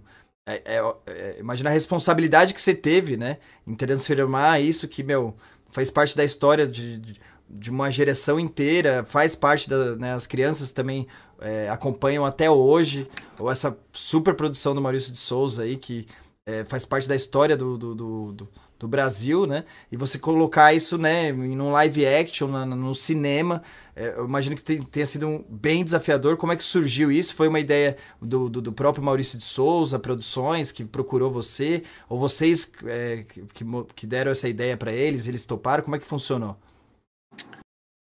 Cara, é assim. Da mesma forma que o Adoniran hoje, quando eu conto isso tudo, o cara fala: Nossa, você fez um projeto transmídia. Não, o projeto foi acontecendo e virou transmídia, né? O, o, Maurício, o que a gente estava querendo fazer era outra coisa. Então, na verdade, o projeto não era da minha produtora na época, Latina. O projeto era do Charles, da Quintal Digital, e era um projeto de animação. Aí o Maurício virou para ele e falou assim: Ah, eu gosto do projeto e tal, o próprio Maurício. Mas falou, animação tem um monte, né? Animação eles fazem. De... Animação tem um monte, né? Do, do, da turma da Mônica. Tem um monte. E, e tá vindo também um monte de live action dele verdade, assim, a Turma da Mônica é a nossa Disney. Tá falando de, um, de uma estrutura. É verdade. Primeiro que aquilo é mágico, né? E aquilo é. tem 60 anos e aquilo é super atualizado, é cheio de gente genial lá dentro. Uhum. É cheio de gente genial, é, é, incrível. E aí eu vou te dizer assim, de quem viu lá e conviveu, palavra final do Maurício, o cara trabalha, trabalha todo dia. Quando ele fala para alguma coisa, para mudar alguma coisa, você pode ter certeza que vai ficar melhor. É, é, incrível, é, é incrível. É, caso, por sorte eu já tive um pouquinho dessa experiência, né? Ah, já prestei serviço também na parte de tecnologia lá, né? Já conversei bastante com o pessoal da área de TI do, do Maurício Souza Produções. Desde que era lá na perto da Barra Funda, na Lapa ali, né? Que na era, Lapa, era, é... aquele prédio antigão lá. Agora eles estão naquele conjunto da Siemens, Isso, né? Isso, que era o prédio da Abril, né? Que era um prédio bem. É. é. Era, era, eles tinham. Era grande, né? Mas era um prédio bem velho e tal. E aí agora eles mudaram, estão na Barra Funda, lá numa estrutura sensacional. Que aí eles fizeram, né, um parquinho lá interno que as crianças vão lá, tem meio que um museu da turma da Mônica. E aí o pessoal. É, é incrível, é até legal a gente compartilhar isso, né, Cássio? Você que já deve ter ido lá bastante vezes. Que tem excursão para ir lá visitar e o pessoal tá lá trabalhando, tá, tá desenhando, né, os gibis e etc. E aí nisso tá tendo a excursão de crianças, né, passando no meio dos corredores, mostrando as linhas de produção lá do, do dos gibis. Imagina a energia pro cara que tá desenhando pra criança e as crianças passando, dando risada. Putz, é, o clima do lugar é sensacional. Eu já vi o Maurício de Souza passando lá, nunca tive a oportunidade de conversar diretamente com ele, mas já conversei com a Mônica, inclusive, que é a filha dele que hum. trabalha com ele lá também, né? Conheci ela pessoalmente, foi, é uma emoção gigantesca falar, nossa, eu conheci a, a Mônica de verdade, né? Que foi inspiração. Meu, é realmente incrível, os caras são muito legais. Não, são bem legais. Eu conheci a Mônica a Magali, conheci um monte de personagem lá já. Imagina. E o legal desse tour com as crianças é que quase sempre você vai ver o Maurício. Porque o final do tour, a sala dele é lá em cima. E quando ele vê a criançada, ele, ele não resiste e desce. Então quase sempre você encontra o Maurício quando ele tá lá. Bem bacana. É. Mas então, eu já vi aí o ele Charles, brincando, eu já vi ele brincando quando- com as crianças já do Já tour, já, foi legal. ele é carinhoso, né, cara? Atencioso. É E não incrível. cansa, né? Porque imagina, tipo, assim, pra gente que tá vendo lá, ó, que bonitinho de criança. Mas ele é todo dia e o cara continua atencioso, né? É muito fácil você ver ele brincando com as crianças. É realmente É o cara ama o que ele faz, ama é, a criança que é o público-alvo dele sempre foi, né? E, bom, e aí, ah, quando veio essa proposta com o Charles de fazer com abertura de câmera, ele procurou a gente, éramos amigos, né, somos amigos, somos sócios em projetos, e falou: Ó, gente, quando era animação eu fazia sozinho, porque é, essa é a minha área. Agora é live, então. Mas o live foi ideia do Maurício? Do Maurício. Olha só. O Maurício queria que quis uma live. E assim, e não é que eles têm falta de empresas querendo produzir, não, todo mundo quer produzir da Mônica. Todo Sim. mundo quer fazer, Sem ou animação, ou show, ou filme, ou live. Primeiro porque eles têm muita história, né? Uhum. Então, assim, você não precisa inventar nada, você vai adaptar, porque tem quilos e quilos de história lá. E depois que eles têm muito fã. Muita gente aprendeu a ler com os gibis da Mônica. Então, quando você fala de Turma da Mônica, você está falando com crianças, você está falando com, com pessoas de 60 anos, 70 anos, é muito louco. Né? Atinge todos os públicos. Eles acho que hoje eles devem ter uns 400 milhões de views por mês. Nas... Tudo muito mega. O né? YouTube deles bomba Tudo- hoje, né? Eles reinventaram, eles lançaram a turma da, a turma da Mônica Jovem, né? Até, né, eu quero ver o live action da turma da Mônica Jovem, vai ser legal pra caramba também. Vai ser legal pra caramba. Bom, Mas aí o que aconteceu? A gente abraçou o projeto, ah, vamos fazer um. Estruturamos, orçamos, virou uma coprodução da Latina com a Quintal. E aí fomos pro desafio de captar, um projeto muito grande, a gente tinha que captar 9 milhões no total, entre todas as leis. Nossa. Então não era fácil. E aí tinha que montar uma equipe também que não era fácil, tinha que fazer uma super pré-produção para achar quem seria pela primeira vez no cinema, a Mônica, Capitão Ceplinha ali. Quem seriam essas crianças? Né? E foi, foi um desafio gigante, a gente dividiu em times, e o meu time, como você deve ter percebido, eu fiquei com o comercial. aí tinha lá o artístico, aí tinha o pessoal da produção executiva e tal, concentrei, chamei mais duas pessoas para me ajudar a falar com as e tal, todo mundo montou o time. E fomos para a luta, fomos para a guerra para levantar esse dinheiro para realizar o mais rápido possível. Tinha prazo para realizar. né? Aí eu dei uma sorte gigante. Um amigo meu me apresentou o Fracaroli da Paris Filmes, que é a maior distribuidora brasileira. Porque depois também não adianta você ter um super filme se você consegue exibir, né? E o cara Uhum. do cinema ele tá um pouco engessado.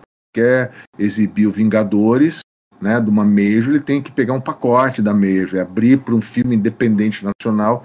Assim, não é tão fácil você conseguir ir para o cinema. E na época o streaming nem estava tão forte como está agora. Mas aí o Fracaroli, a Paris, falou: não, abraço. Vamos já começar a desenvolver, vamos casar dinheiro bom, você põe, você põe, vamos adiantar, vamos fazendo. E aí com a Paris a gente conseguiu, melhorou nossa pontuação para pegar fundo setorial, que foi fundamental o dinheiro do fundo setorial da Ancine para poder produzir. Aí uma outra parte a gente trouxe da Paramount, que já era uma parceira da Paris, eles faziam coisa junto, ela entrou como coprodutora. Então já tinha aí quase dois terços do dinheiro necessário. Aí entrou via lei ah, estadual do ICMS uh, ReHap e ReHap Baby Kids ah, e Pets, que é essa rede de pet center, né? Uhum. E aí já tinha esses contratos, então já começou a ficar melhor, e aí foram entrando empresas. Muitas, a maior parte das empresas não eram licenciadas da Maurício. Né? Então a gente teve Suzano, a BIC, a Asus, ahn, ah, gente, aquela Múltiplos, foi chegando. Gente, Então, mas isso daí entra também nas leis de incentivo ou, ou não? Aí teve em- empresa privada que simplesmente investiu Não. direto ali e tal. Teve as empresas privadas que investiram, que emprestaram dinheiro, mas assim, para entrar e bancar, não. Foi 100% ah, com lei de incentivo. Entendi, né? entendi. E com investimento, porque tem alguns investimentos como o fundo setorial, que ele põe o dinheiro e depois ele fica sócio e recebe o dinheiro de volta, né? Uhum. Às vezes muito mais Ah, do que ele investiu. sim. Existe isso. Né? Da bilheteria, Ah, etc. do- é. do- Só que o problema é que os dinheiros não entram ao mesmo tempo. E quando você starta uma produção, parar custa caro. Então a gente tem uma fase da produção, que a gente chama que é a primeira fase, que é Quintal e Latina. E depois tem a segunda fase, que uma hora que a gente não aguento mais, não conseguimos fazer. Aí veio uma outra produtora, ainda com mais experiência na área de entretenimento que a gente, com mais volume que a Bionica Filmes, que falou: não, não, vamos junto, vamos junto. Entrou, eles pegaram a parte da executiva, que a gente estava cambaleando, conseguiram azeitar os números, fizeram aporte também no filme, deram uma estrutura que a gente precisava. A equipe principal já tinha sido definida, né? Inclusive o diretor, que é o Daniel Rezende, que é brilhante, foi ele que procurou a gente para poder com a proposta de entrar no filme. Na época a gente estava até procurando um diretor de fora para poder fazer o filme. Aí ele que procurou, bom, enfim, equipe montada e tal. A gente já tinha gasto uma fortuna para achar esses quatro personagens, para você ter uma ideia. Só de, de seleção de fotos e vídeos de atores foram 5 mil inscritos.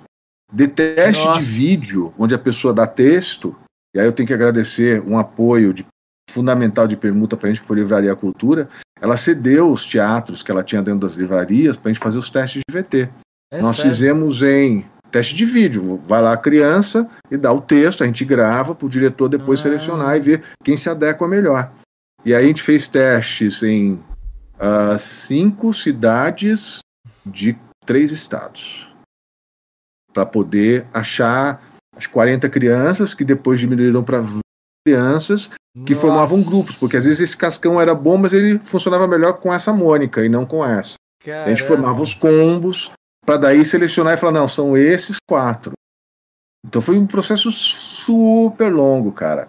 Ah, pra você ter uma ideia, as locações, o filme quase inteiro foi feito em locação, né? Ele tem pouquíssimo, ele praticamente não tem estúdio. Uhum. Pra gente achar a locação, o produtor de locação, cara, ele rodou, sei lá, 30, 50, 100 mil quilômetros, ele rodou o estado inteiro. Uma, teve uma época que eu vi ele tava em Gramado, tá louco, o bicho vai filmar em Gramado. Volta para São Paulo. E no fim foi resolvido. Então as locações foram todas entre São Paulo e Minas, né? Poços de Calda, teve uma, algumas, algumas locações aqui em Mariporã, que era uma casa do, do Lão, uh, teve uh, Águas da Prata, enfim, foi todo na. Ah, teve, claro, a, a Vila do Limoeiro foi em. A gente, onde tem flores. Fugiu o nome. A Cidade das Flores. Não sei dizer. É em São Paulo? Aqui no, no interior de São Paulo. Primeira? Não, cidade que só tem. Olambra. Olambra, Olambra, beleza. Olambra. Filmamos lá, a Vila do Limoeiro era lá. Uh, filmamos na região, algumas externas também, enfim. E aí, com a Biônica junto, a coisa fluiu melhor. Eu foquei mais aí na captação, né? Fiquei mais, mais solto em, em, em atrás do dinheiro. Eles fizeram uma produção lindíssima. A Paris fez uma, uma bela divulgação de lançamento e foi a maior bilheteria do ano de filme nacional. Ah, é? Caramba, maior ganhou prêmio, ganhou o prêmio de melhor filme infantil, foi a maior bilheteria do ano dos filmes nacionais. Que legal, que legal. Bem, agora tem o segundo filme da Biônica, também ela produzindo. Eu faço captação, né? Produção comercial. Uh, já tem aí algumas marcas bacanas que entraram. Uh, tem até uma marca apresenta. E vai ser Laços 2 ou vai ser outro nome? Vai ser Lições. Lições? Ah, combina. É, né? Que legal. Tipo, que é bem uma, mais. Uma evolução do Laços. É, bem mais emotivo e tá super lindo. Vai ser lançado, se tudo der certo, acredito, né? Se a pandemia deixar ainda esse ano, não posso dizer data. Mas enfim, tá, tá super bacana, cara. Tá, tá rolando, tá rolando. Vem mais aí, Maurício, pela frente. É, então, é, meu, acho que, Cássio, deve ser uma sensação muito gostosa, né? Porque tudo que a gente faz, assim, e, e a gente se compromete, tem um, mas eu imagino na questão de um filme, né? É um esforço gigantesco. Assim, só de falar a gente já imagina. Você falando, daí comprova três vezes mais o quanto que é complexo, né? Que vem desde a uhum. questão, né, que você falou do, do, do, investimento, aí de saber achar os atores perfeitos, produção, manter o investimento, daí essa questão que você falou, né, de parar a produção realmente deve ser um prejuízo gigantesco. Yeah. E, e, você, depois de tudo isso, de todos esse N, né, é, preocupações, N pontos que você tem que cuidar para conseguir fechar o negócio, editar, deixar redondo, bonitinho, em duas horas, e ainda assim com um formato agradável e tal. E depois, se você publicar isso e fazer um sucesso, e você vê, putz, eu fiz parte daquilo, boa parte é, é, foi porque teve o meu dedinho ali, isso deve ser uma sensação de realização gigantesca para você, né? É, mas eu te confesso que o Turma da Mônica eu quase morri, cara. Porque teve um momento que deu tudo errado, mas deu tudo errado. Sério? Que eu falei, a minha vida acabou. A minha vida acabou. Aí eu tenho que agradecer a Biônica que chegou junto lá, a Karen, né? O Fraia e a Bianca que seguraram a onda nossa aí, falou, não, vamos junto, vai sair, vai dar certo, vai acontecer, enfim. E aconteceu. Não, mas esse grupo eu também deve, deve ter essa satisfação em conjunto, né? Graças, é. pô, você me ajudou na hora que eu precisava, né? É. Ser uma é, e agradecer também a, a galera da, da, da Maurício de Souza Produções, né? Sempre deu suporte pra gente em tudo, enfim, participaram de tudo, opinaram em tudo. Foi, foi bem legal, foi bem legal mesmo. De bom. E, o, e o Rodrigo Santoro, né, participou desse filme também, né? Como é que foi a participação dele? Cara, ele fez o Louco, Sim. Foi uma ideia do Daniel Rezende, que moveu mundos e fundos. E... Você conhece, já ouviu falar do Daniel Rezende? Hum, desculpa. O cara é um dos melhores diretores daí dessa leva nova. Ele, ele montou, ele é um cara que veio de montagem de filme, então geralmente quem monta tem uma visão boa do que filmar. Uhum. Ele montou Cidade de Deus, né? Nossa. né? Ele fez assim vários filmes legais. Foi o primeiro infantil dele, acertou a mão. O cara é muito bom bom mesmo. E partiu dele a ideia de ter isso de ter vários easter eggs, várias coisinhas acontecendo no filme que só quem é fã e quem conhece que entende a brincadeira, né? Olha que legal. Então ele super se envolveu e foi incrível, mas partiu dele convidar o Rodrigo. O Rodrigo também era fã, queria fazer. Claro, não cobrou o cachê que costuma cobrar lá em Hollywood, porque senão não caberia no do filme. É... E foi muito legal. Que legal. Não, isso daí dá pra imaginar, né? Mas, pô, você tem o Rodrigo Santoro no filme aí que você produziu em conjunto, né? É. Que legal, isso daí deve ser bem satisfatório. Mas legal, e aí, é, não, essas duas produções, tem mais alguma específica aí que você faz questão de citar aí também que é. que, que, que teve. Foi turbulenta, que tem uma história boa para contar? Cara, toda produção é turbulenta. Você tem as coisas que você gosta mais, os prêmios que são mais importantes para você. Por exemplo, uhum. eu sou do interior.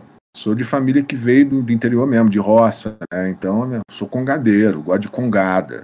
E eu fui com esse diretor mexicano que morreu, que era o meu diretor aí do, do Filhos da Pista.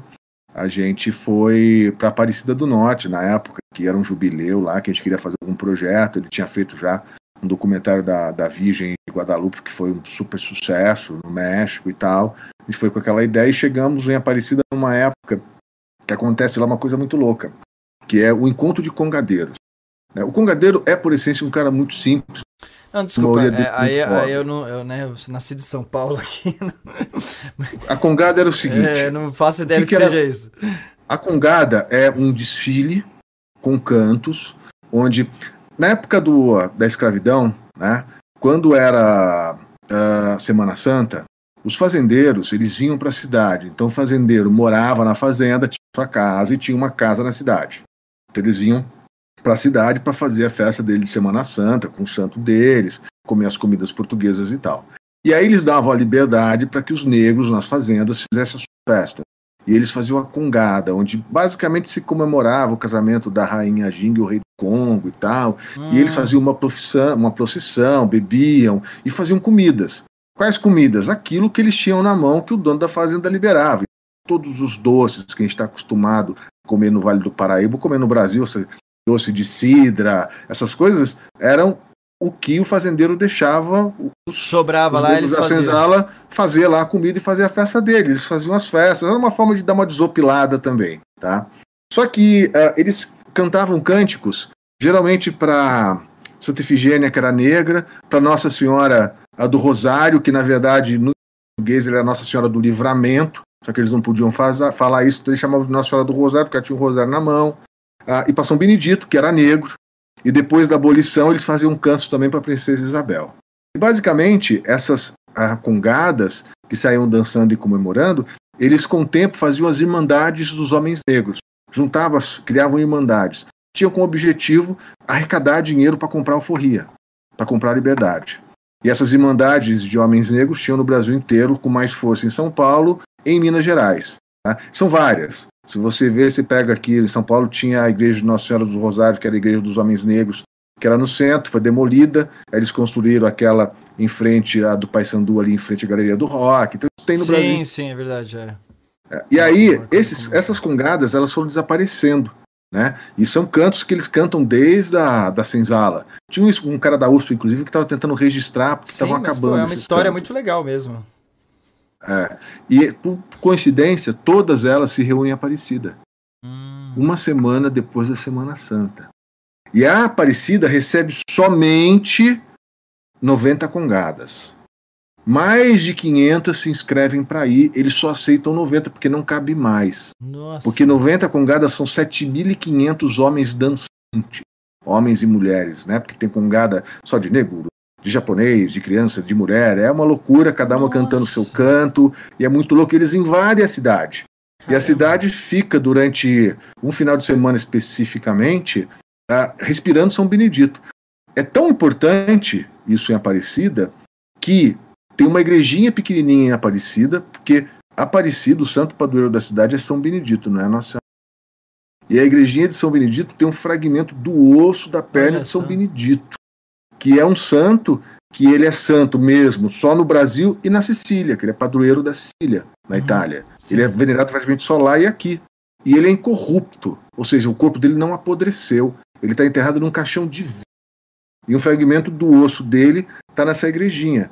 Cara, a cidade fica uma loucura de gente. E no dia da alvorada, dia, dia principal, todos entram nessa igreja, dessa igrejinha para louvar São E é muito louco, porque eu vi gente cantando ponto de candomblé dentro da Basílica de Aparecida. Nossa. Eles batem o pé, porque o sincretismo ali é total, é de arrepiar.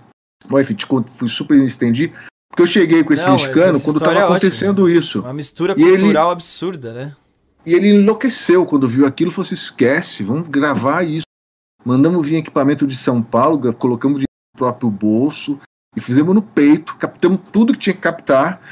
Depois tinha um material sem começo, meio e fim, sem planejamento que gente sabia fazer.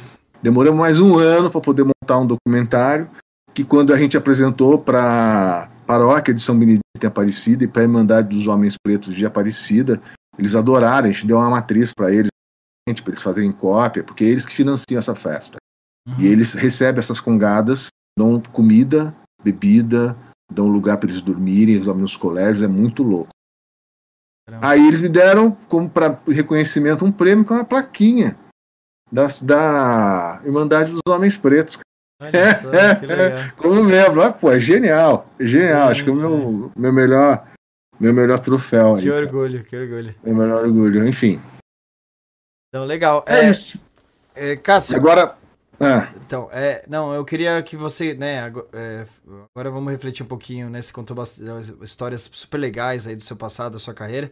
Eu queria que você falasse um pouquinho do agora e pro futuro, né, até em cima da Nation Filmes, é, o que, que vocês estão produzindo e também, né, agora tem essa dificuldade da questão da pandemia, então imagino que vários projetos, né, que já são difíceis por tudo que você contou, devem ter, né, atrasado mais ainda devido a isso.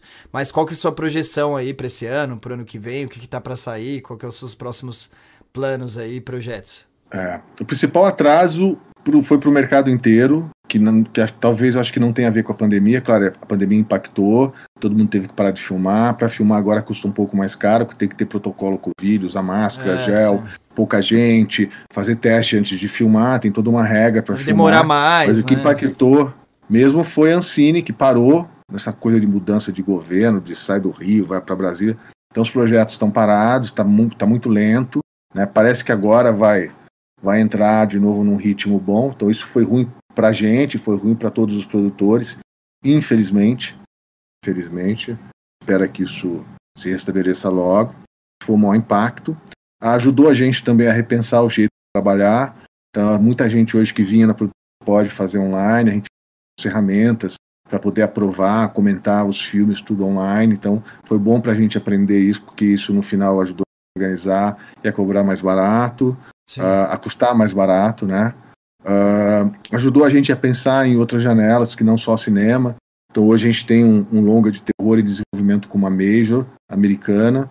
Estamos desenvolvendo, se Deus quiser, filmar ano que vem. Tem esse Adoniran, que é uma coprodução com a Pink Flamingo, né? Então é a Nation com a Pink Flamingo coproduzindo, da, da Renata. Se Deus quiser, a gente filma esse ano também. Abriu pra gente exposição. Eu tinha feito a Adoniran, meu sócio já tinha feito o Steve Jobs no MIS. Hoje a gente tem outros projetos de exposição também que estão andando, que para a gente é muito legal abrir esse leque. tudo no final é tudo contar história mesmo, né? Sim. Uh, a gente ganhou um prêmio de desenvolvimento de uma série histórica. Então a gente está desenvolvendo. A nossa pretensão é tentar negociar com uma empresa de streaming e vender para eles. Aí uh, a gente. A vantagem do cinema é que você pode ter um bilhete premiado, né? Se o seu filme for super bem no cinema, você ganha um extra. Uhum. E para o streaming não tem muito isso. Mas você ganha uma taxa de produtor, ainda que a ideia seja sua e tal paga um custo que já é bacana porque a roda gira, né? Uhum. Então, a expectativa é trabalhar com essa série. Talvez a gente rode ainda esse ano uma coprodução com a Itália, um filme pequeno que vai passar no Recôncavo Baiano, já tem recurso para isso. Uh, temos mais séries já desenvolvidas em comercialização. A gente rodou aí, até semana passada estava no Pantanal, uh, fazendo uma série fotografia no Pantanal. Uh, e aí a gente cruza um pouco, a gente fez um, um service produtora hoje faz muito service, que é receber equipe internacional que quer filmar no Brasil. Isso é uma especialidade do meu sócio. Então, nosso, nosso site tem muito service. Inclusive, ah, por exemplo, é? ele Nossa, fez que o. Legal. Nem sabia que existia é... esse mercado. Porra, esse mercado é gigante. Eu vou te dar um exemplo. Assistiu Vingadores? Sim. Tá. Você lembra do planeta do Thanos? Sim, lembro. Lembra? Você lembra do o Vormir? Lembra? Nome. Tem uma cena que ele mostra o planeta dele Vormir. Não, que, que... Tem aquela. É... Planeta do Thanos. Sim, sim, beleza. Lençóis Maranhenses. Ah, é? É. Lençóis que fez a produção. Filmou. O Thanos veio pro Brasil? O, o, ator que fez... Não, veio, não, veio a equipe só pra fazer essa ah, tomada. Ah, o cenário. Depois compor. É. é. Caraca. Não, e, e no, né, depois que teve a Copa do Mundo, Olimpíadas e tal, nossa, naquela época, né? Antes que estourou a crise lá, da época do impeachment da Dilma e etc. Mas antes disso, tava, que, o, que o Brasil tava meio que em alta ali e tal. Tinha muitos filmes sendo gravados no Brasil, né? Muitos filmes. É. Eu lembro que na mesma época foi do Velozes Furiosos, teve do. aquele do Crepúsculo vários filmes, e aí é mais ou menos nesse sentido quanto cinema, mas Sim. além de cinema, deve ter série, deve ter, teve séries, aquela Sense8 da Netflix. Então vocês é, recepcionam essas equipes, é isso? Sim, sim. Que legal. Isso, isso para entretenimento e para publicidade. A gente recentemente fez um projeto com o Sidu, da Bombardier, que é aquele jet ski, e foi super legal. E a gente, quando filmou, descobriu que o jet eles tinham um jet ski mega especial, que super não polui, uhum. que polui pouco e ele tem um negócio lá que não entope. Se entra mato, por exemplo, não entope o jet ski. Aí casou que a gente queria fazer um projeto com um fotógrafo no Pantanal. A gente já falou, cara, você não quer e tal, e casou. Aí eles deram pra gente a, a, apoiar a gente com equipamento e com um pouco de dinheiro. Ah, e a gente tem um fotógrafo, cara, tem um material incrível. Ele chega do lado da onça porque ele tá todo camuflado o jet ski camuflado e a onça aqui ele fotografando, cara. Nossa. Então, sim, foi, foi muito legal. Então a gente faz essas casadinhas assim. Isso é isso é bacana. É bacana trabalhar perto da marca. A marca hoje entende muito o que é conteúdo e como é que ela pode se aproveitar disso sem ser aquela coisa que o cara pega o produto e fica virando para a câmera, a marca. Sabe essa coisa que é uhum. chata? Sim, sim. A marca aprendeu que é legal se associar ao conteúdo e ter um, um material adicional para ela postar nas redes e não entrar e invadir. O fã não gosta disso. Ah, tipo, compra aqui o que eu vendo que é bom, né? Tipo, é, é um é. pouco da estratégia desse, desse podcast, né? O, caso não é por nada não, é. né? Você vê que a lógica é mais ou menos a mesma, a gente tá falando de negócio e tal, para associar com a Athena Security, que é uma empresa de tecnologia, que é um do, do, dos formatos aqui pra uhum. gente poder, né, manter esse canal. Obviamente que o objetivo aqui também é maior, a gente, né, é, tentar ajudar o máximo de pessoas, alcançar o máximo de pessoas possível. Mas legal. É, então, assim, é, a gente já tá próximo de finalizar aí, Cássio, até obrigado aí por todas essas histórias, mas eu queria que você, né, com, com o foco desse canal é justamente a questão do pessoal que está assistindo a gente, é, ouvir um pouco dessas histórias, né? O pessoal que, que quer trabalhar nessa área de produção, quer trabalhar nessa área de, de, de, é, de produção no geral, né? Tanto de cinema, audiovisual e tal. É, ver um pouco do, do, dos seus depoimentos, as dificuldades que você passou e se inspirar, né? E, e começar a ter uma noção de como funciona essa dinâmica de, de produtora, de criação de, de grandes, grandes eh, projetos, de grandes obras, etc. E aí eu queria que você resumisse aí quais são as principais dicas que você dá, que você aprendeu aí com sua experiência, com, com tudo que você estudou, com todo esse know-how que você tem. Quais as principais dicas que você daria para se fosse você lá no começo, que hum. para facilitar, para não apanhar tanto e conseguir atingir o sucesso profissional? A primeira é formação, né? Não tem como, você tem que ter formação. Tem que estudar. É, se você tem que estudar. Então, assim, significa que se você quer fazer audiovisual, mas você tem uma formação de engenheiro, ok, cara. Já vai ter método. Ah, mas eu tenho uma formação de cinema. Puta, bacana. Mas talvez no cinema vai te faltar um, um pouquinho de método também de engenheiro. Porque, assim, é, é muito complexo. É um constante aprender. Mas, assim, tem que estudar. Tem que continuar estudando a vida inteira. Depois, não dá para abraçar tudo. Você tem que ter equipe. Se você não pode ter funcionário na sua equipe, então tenha parceiros, tenha sócios, coproduza, faça com mais gente. Terceiro, a gente sabe que todo mundo quer fazer, mas quem sai fazendo ganha uma preferência, sabe?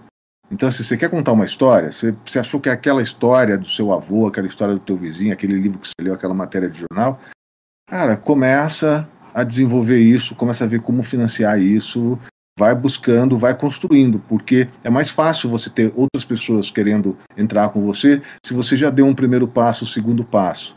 Porque tem muita gente na nossa área que fica só no plano da ideia, sabe? Ah, eu tive uma ideia. Ah, cara, ideia todo mundo tem, sabe? A ideia tá cheia, né? Ah, eu tive uma ideia, já desenvolvi, já pesquisei, já comprei, sabe, do, do, do, cara que viveu, ou já tem um, um elenco. Tem que ter alguma coisa, tem que, você tem que ter suado um pouco. Uhum. Porque senão você não tem nem legitimidade para tocar à frente essa simples ideia. Né? E para ter legitimidade você precisa trabalhar. Né? Trabalho. Né? E não ter medo de estar tá errado. Né?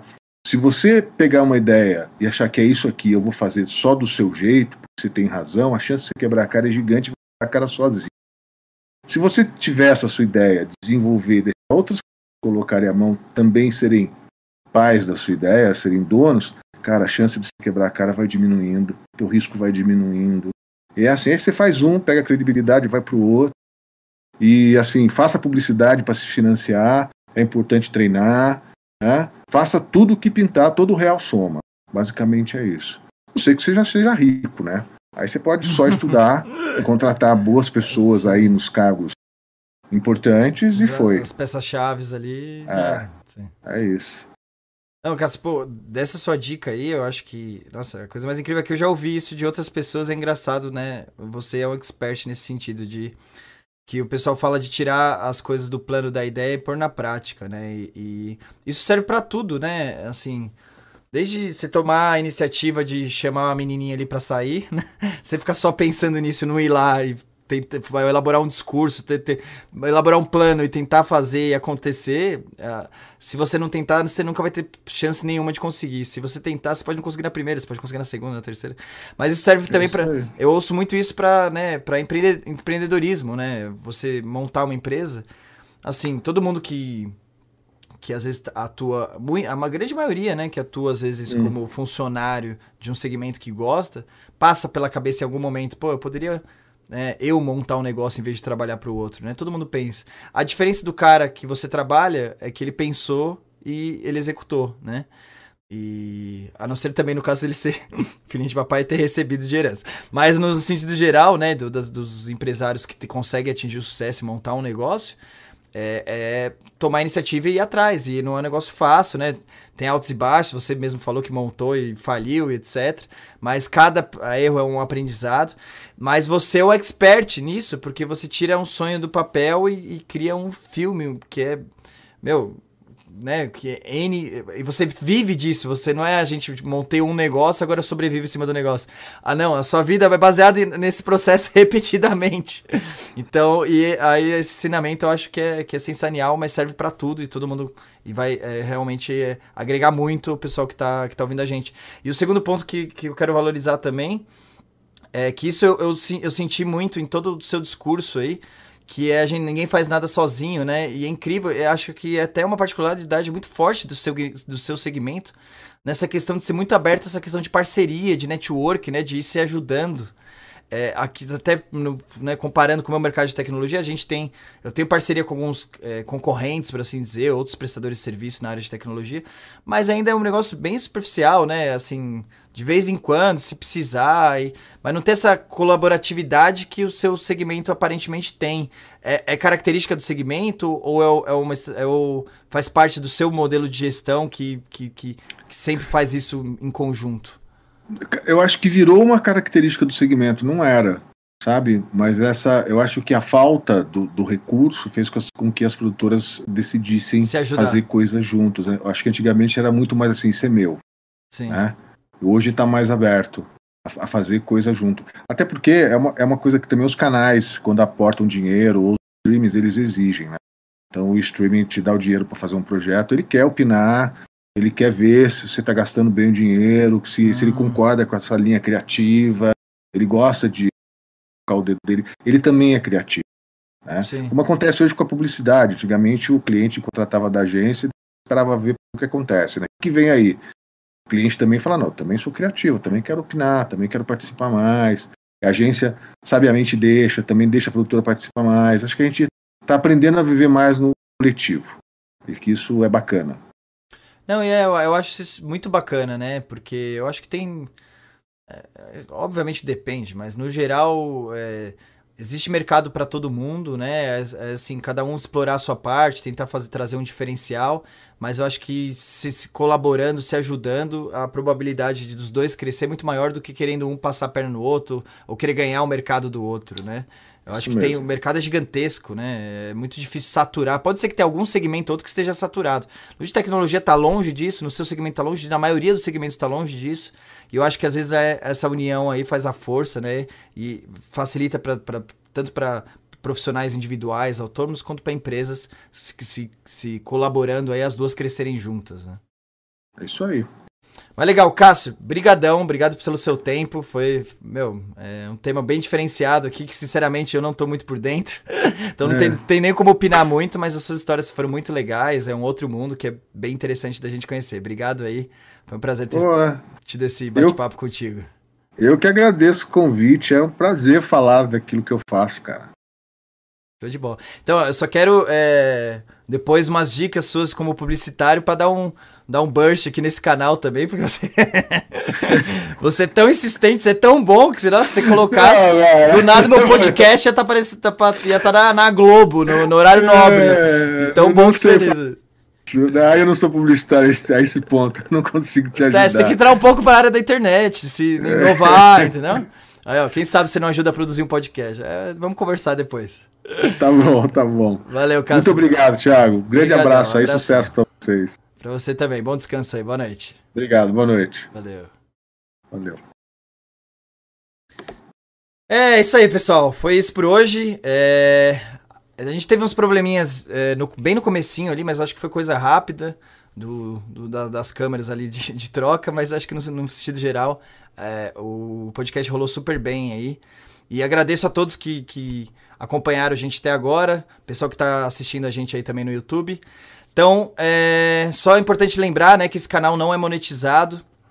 Então, a gente, né, você vê que não passa propaganda nele em nenhum momento. A gente não tem nenhum patrocínio, o único patrocinador é a empresa onde eu trabalho, que é a Atena Security, que é uma empresa de tecnologia. É, se você quiser conhecer, atenasecurity.com.br.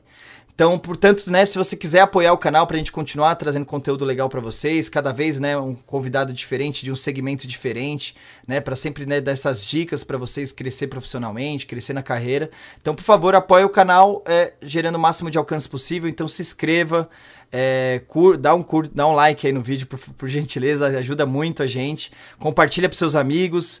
É, quanto mais pessoas chegarem, mais a gente vai poder vai, a, contribuir com o canal para a gente conti continuar trazendo tanto conhecimento, tantas lições legais aí para estar tá compartilhando com vocês, tá bom? Mas obrigado e a gente se vê aí no próximo Atena Podcast. Até mais.